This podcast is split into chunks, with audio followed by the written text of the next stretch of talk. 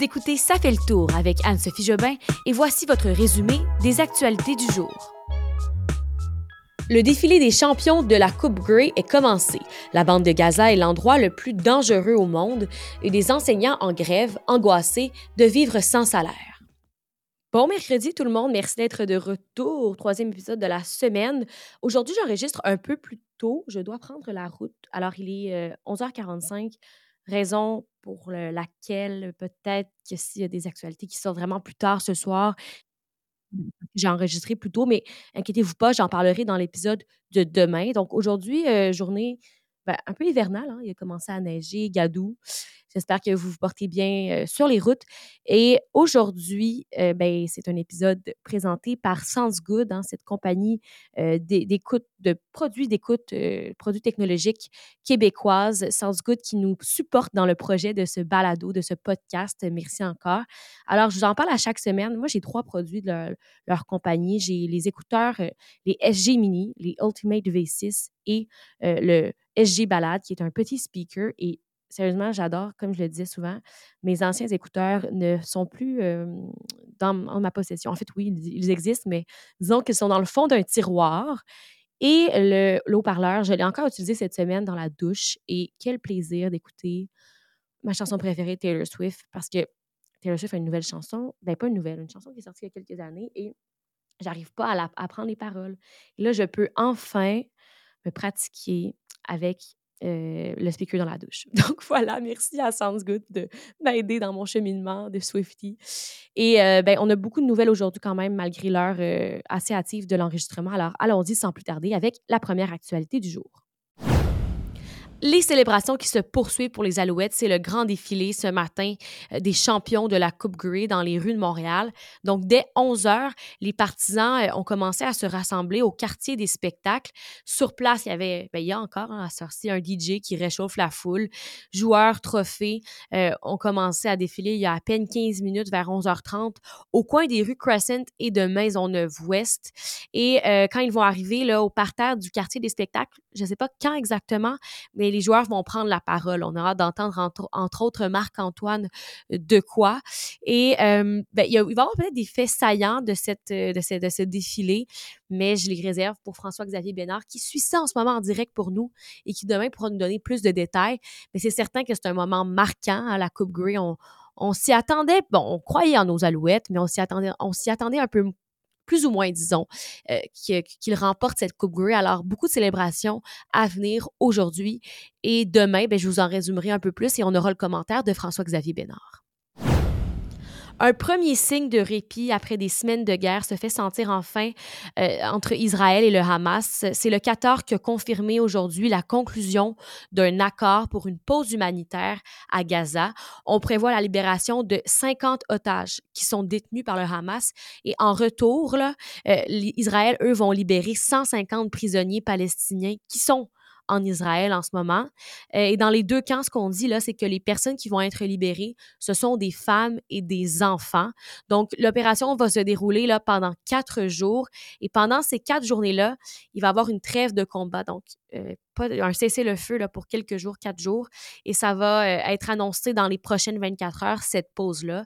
Ça va permettre l'entrée aussi de, de, nombreux convois humanitaires, d'aide d'urgence, y compris du carburant hein, pour aider les gens qui sont euh, dans la bande de Gaza. D'ailleurs, la bande de Gaza, je lisais ça ce matin, c'est pas, pas, pas facile du tout là, pour les gens, et la situation n'est pas sur le point de s'améliorer. En fait, peut-être que ça va aider un peu ce qui s'en vient.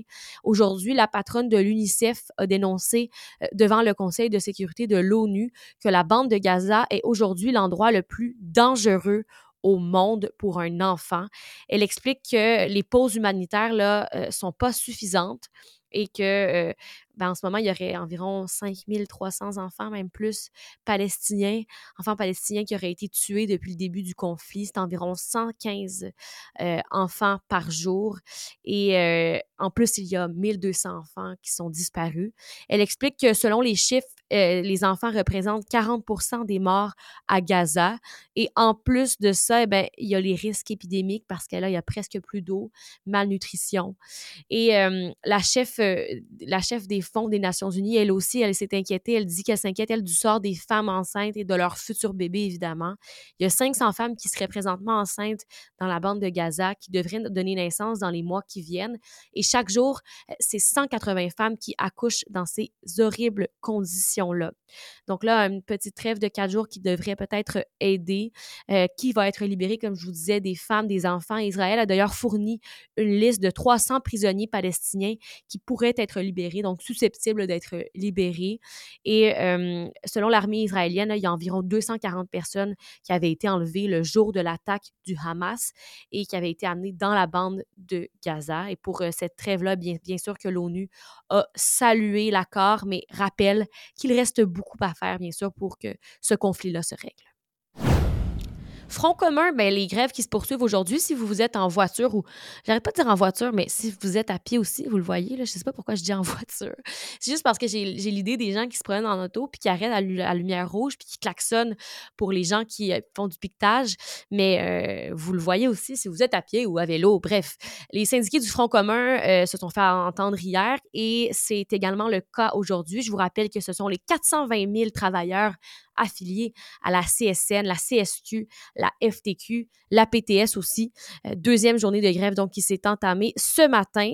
Euh, et les lignes de piquetage se donnent encore devant les écoles, les cégeps, les établissements de santé et de services sociaux.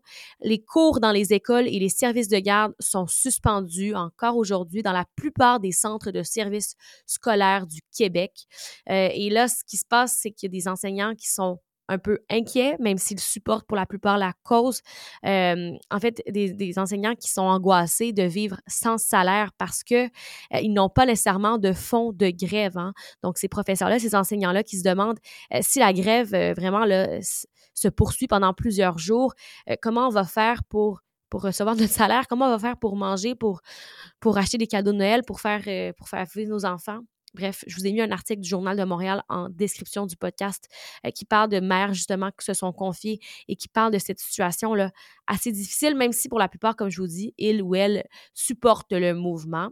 Et euh, je vous rappelle aussi que, en fait, non, nouvelle euh, un peu de dernière heure, là, ce matin, on a appris lors d'une conférence de presse du Front commun qu'il y aurait peut-être un peu de mouvement, que ça avance un peu dans ces grèves-là, dans la, la négociation.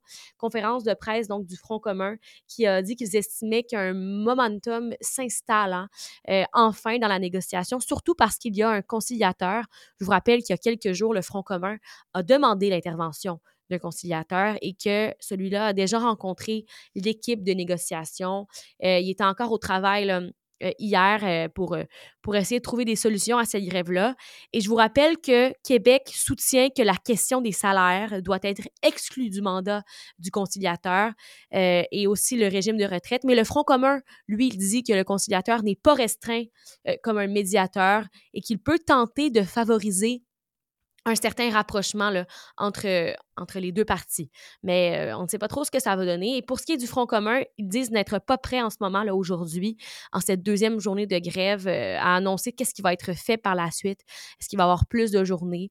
Euh, ils ne peuvent pas encore le dire. Oui, il pourrait y avoir une autre séquence de quelques jours de grève, selon eux, mais ne veulent pas se prononcer là-dessus aujourd'hui. Et aussi au sujet des grèves, une autre petite nouvelle euh, ben, en lien avec ça, il y a les brigadiers hein, qui, euh, qui sont environ 550 de Montréal qui vont finalement continuer à recevoir leur paye malgré les grèves qui paralysent le réseau scolaire. En fait, dans leur convention collective aux brigadiers, ça dit que s'ils se retrouvent euh, en grève, après trois jours de grève, ils sont en congé sans solde, donc ils ne sont pas payés. Mais la ville de Montréal, la mairesse, entre autres, a réagi hier sur X, disant qu'elle ne laisserait pas tomber les travailleurs. Et finalement, ça a été confirmé là, euh, que, qu'ils allaient retrouver euh, leur salaire malgré les grèves. Jérémy Gabriel, dossier Jérémy Gabriel, ça dure depuis des années. Là, c'est la mère de Jérémy qui est en cours d'appel contre Mike Ward, donc l'humoriste qui était de retour en cours hier. Et euh, c'est une, comme je disais, une saga qui euh, a suivi beaucoup de hauts, de bas dans les dernières années. C'est pas terminé. La mère veut une compensation financière pour la diffamation et le harcèlement que elle dit avoir subi. Euh, elle dit que les reproches de la famille Gabriel contre Mike Ward pour son spectacle Mike Ward s'expose euh, sont, sont, continuent de faire des dommages. Ça fait quand même dix ans hein, que ça dure, ce procès-là. Alors, euh, voilà, la mère qui demande, entre autres, c'est 84 600 dollars qu'elle demande en dédommagement. Mike Ward, pour sa part, il demande le rejet de cette action. Il dit que c'est mal fondé et qu'elle euh, aurait intenté là, hors des délais prescrits par la loi. Donc, lui, le refuse pour le moment. Mais euh, s'il devait rejeter l'appel, ça serait une décision qui pourrait mettre un terme euh, quand même à une bataille judiciaire, comme je vous disais, qui s'attire depuis une dizaine d'années. Qu'est-ce que ça va donner tout ça? Bref, la mère qui se rembarque là-dedans là, après tout ce temps. Dernière nouvelle, c'est un retour dans le passé. Euh, ça fait longtemps que j'ai fait ça. Je faisais beaucoup ça dans la première saison de Ça fait le tour. Je prends un événement qui a eu lieu en date d'aujourd'hui, dans le passé. Ça peut être il y a 20 ans, il y a 60 ans. 100 ans, il y a deux ans, et je vous le décris.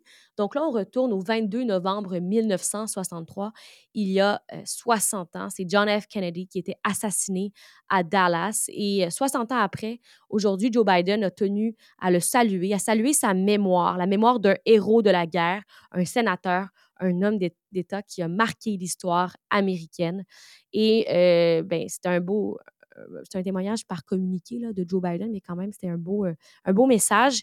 Et euh, je veux juste quand même vous rappeler l'événement parce qu'on le connaît, mais c'est important de s'en rappeler. C'est le 22 novembre 1963, vers 12h30, que la limousine présidentielle prenait la foule le long des rues de Dallas et que ben, des coups de feu se sont mis à claquer, que John F. Kennedy, finalement, s'était effondré, sa femme Jackie à ses côtés. Et à 13 h cette journée-là, le président américain était déclaré mort. Un événement qui marque toujours les esprits aujourd'hui et qu'on va continuer de rappeler. Et voilà, c'est tout pour aujourd'hui. Ben, je vous dis à demain avec d'autres actualités et le grand FX. Pour vrai, il va être là demain. C'est assez niaisage. Merci d'avoir été là et euh, ben, à demain. Bonne journée. Bye bye.